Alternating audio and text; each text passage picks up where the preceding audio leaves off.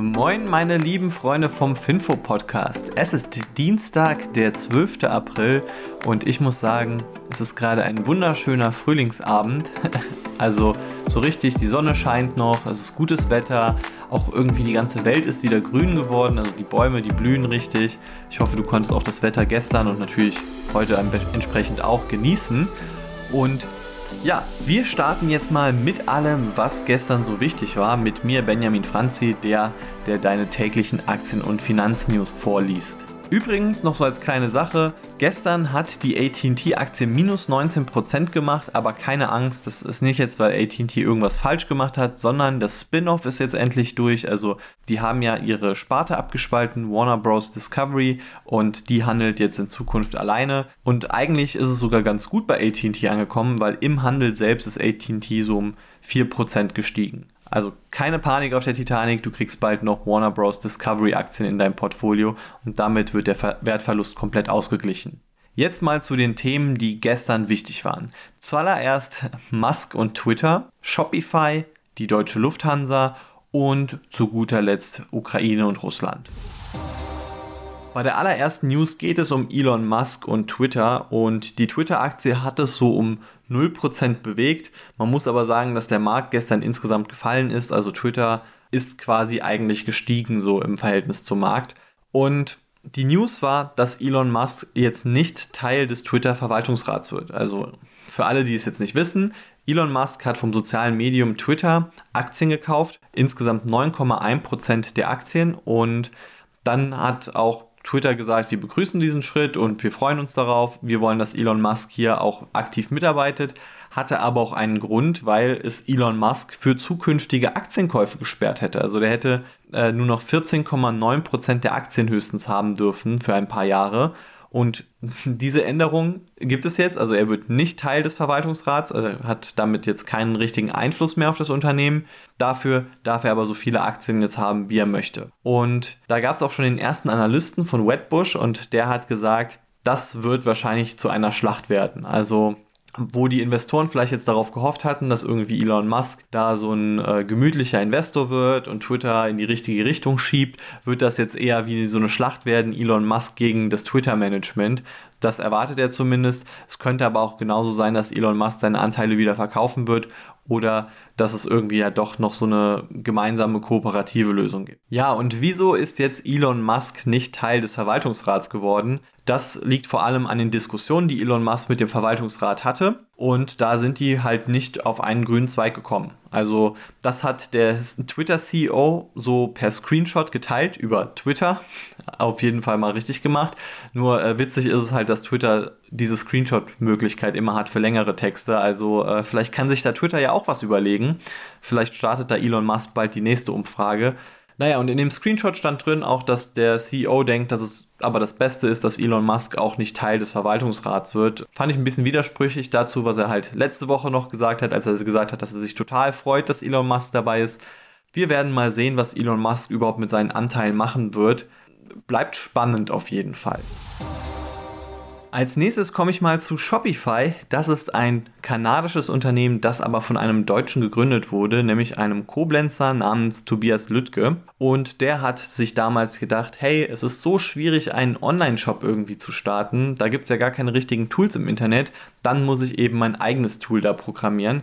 Sehr coole Idee gehabt, äh, war auch zur richtigen Zeit quasi damit am Start. Mittlerweile ist Shopify so ein Industriestandard geworden. Also wer einen Online-Shop eröffnen möchte, der wird sehr wahrscheinlich Shopify auch nehmen, weil es einfach so die simpelste Lösung ist. Also man kann sehr viel mit Shopify veranstalten und gleichzeitig ist es aber auch irgendwie so die Lösung, die halt, ja, die, so Plug-and-Play-mäßig, also wo quasi die Idioten sicher ist.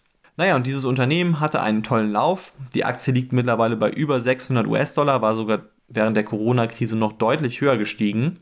Und das Problem ist, 600 US-Dollar ist ein hoher Preis, den nicht jeder sich so leisten kann. Deshalb wird jetzt Shopify einen Aktiensplit machen und aus einer Aktie sollen dann in Zukunft 10 Aktien werden. Die Besonderheit jetzt bei diesem Aktiensplit ist, dass auch gleichzeitig noch so eine zweite Änderung mitkommt, nämlich es gibt zwei Aktienkategorien bei Shopify. Es gibt einmal sogenannte A-Aktien und B-Aktien.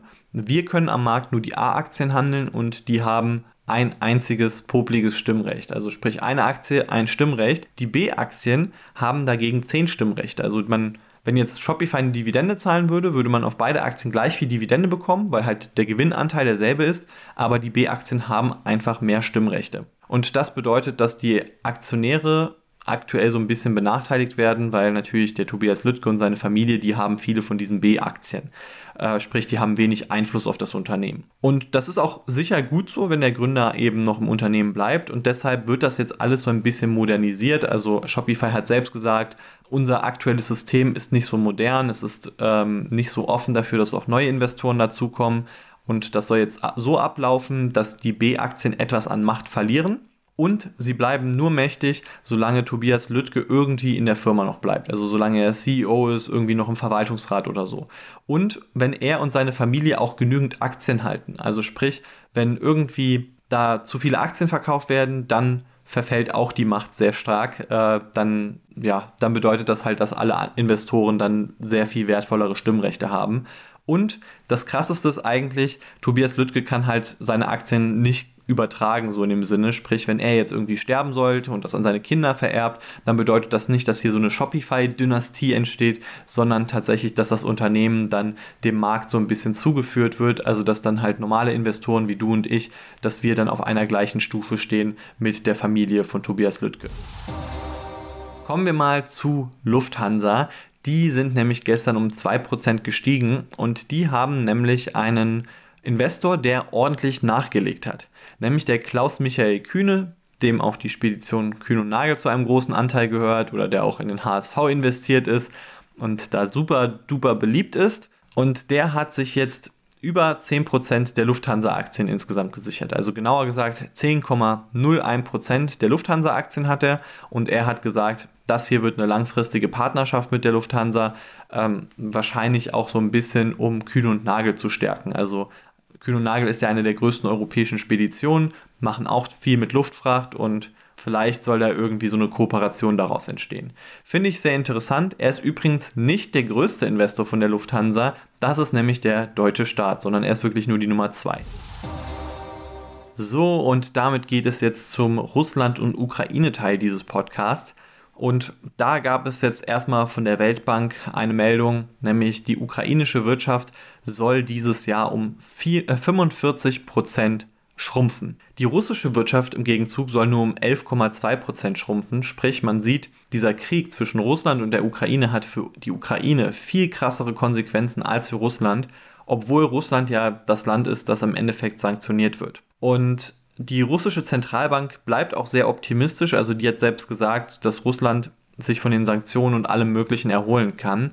Und das ist ein großes Problem. Denn nämlich eigentlich sanktionieren wir ja Russland ziemlich hart und irgendwie bringt es einfach nicht so viel. Das haben jetzt auch viele Politiker gemerkt und die Konsequenz soll jetzt sein, dass man wieder mehr Waffen statt Sanktionen liefert. Also der luxemburgische Außenminister hat das so gesagt. Er hat gesagt, ähm, man hat halt die Wahl zwischen Waffen oder Sanktionen. Und das Problem, ja, Waffen entscheiden auf dem Schlachtfeld, Sanktionen entscheiden vielleicht langfristig, aber hier muss man vielleicht etwas kurzfristiger agieren. Und deshalb soll es an die Ukraine auch mehr Waffen geben. Die EU hat sich auch darauf geeinigt. Äh, für 500 Millionen Euro sollen jetzt Waffen gekauft werden. Das bedeutet jetzt aber nicht, dass man nicht irgendwie trotzdem noch Gespräche führt. Zum Beispiel der Kanzler Nehammer, das ist der Kanzler von Österreich, der hat sich mit Zelensky getroffen und dann gestern auch noch mit Putin. Er ist der erste ja, Regierungsführer aus der EU, der damit beide getroffen hat und auch Putin jetzt in diesem Krieg. Und ähm, ja, natürlich geht es da irgendwie auch ums Gespräch, aber trotzdem, die EU hat eine harte Position gegen Russland und die hat er auch so vertreten. Und was ich auch noch ganz interessant fand, Robert Habeck, also unser Umweltminister, der wurde gefragt, ob es jetzt Fracking-Pläne in Deutschland gibt. Also sprich, dass man das Erdöl aus dem Boden rausholt, aus Schiefergestein. Ähm, das ist ja eine weitere Methode, wie man Erdöl oder Erdgas gewinnen kann, die relativ teuer ist, aber die sich bei den aktuellen Ölpreisen mehr als sonst lohnen würde und äh, die auch dazu führen würde, dass Deutschland seinen Ölbedarf stabilisieren kann. Da hat aber tatsächlich Robert, Robert Habeck gesagt, dass da keine Pläne vorliegen und dass er das auch eigentlich nicht unterstützen würde, sondern er sagt, wir sollten mehr erneuerbare Energien ausbauen. Und das war es jetzt auch schon mit dem Podcast für heute. Ich hoffe, es hat dir gefallen und wenn es dir gefallen hat, dann darfst du gerne dem Podcast in deiner App folgen und uns bewerten. Und wir hören uns dann morgen wieder zum Mittwoch. Ciao!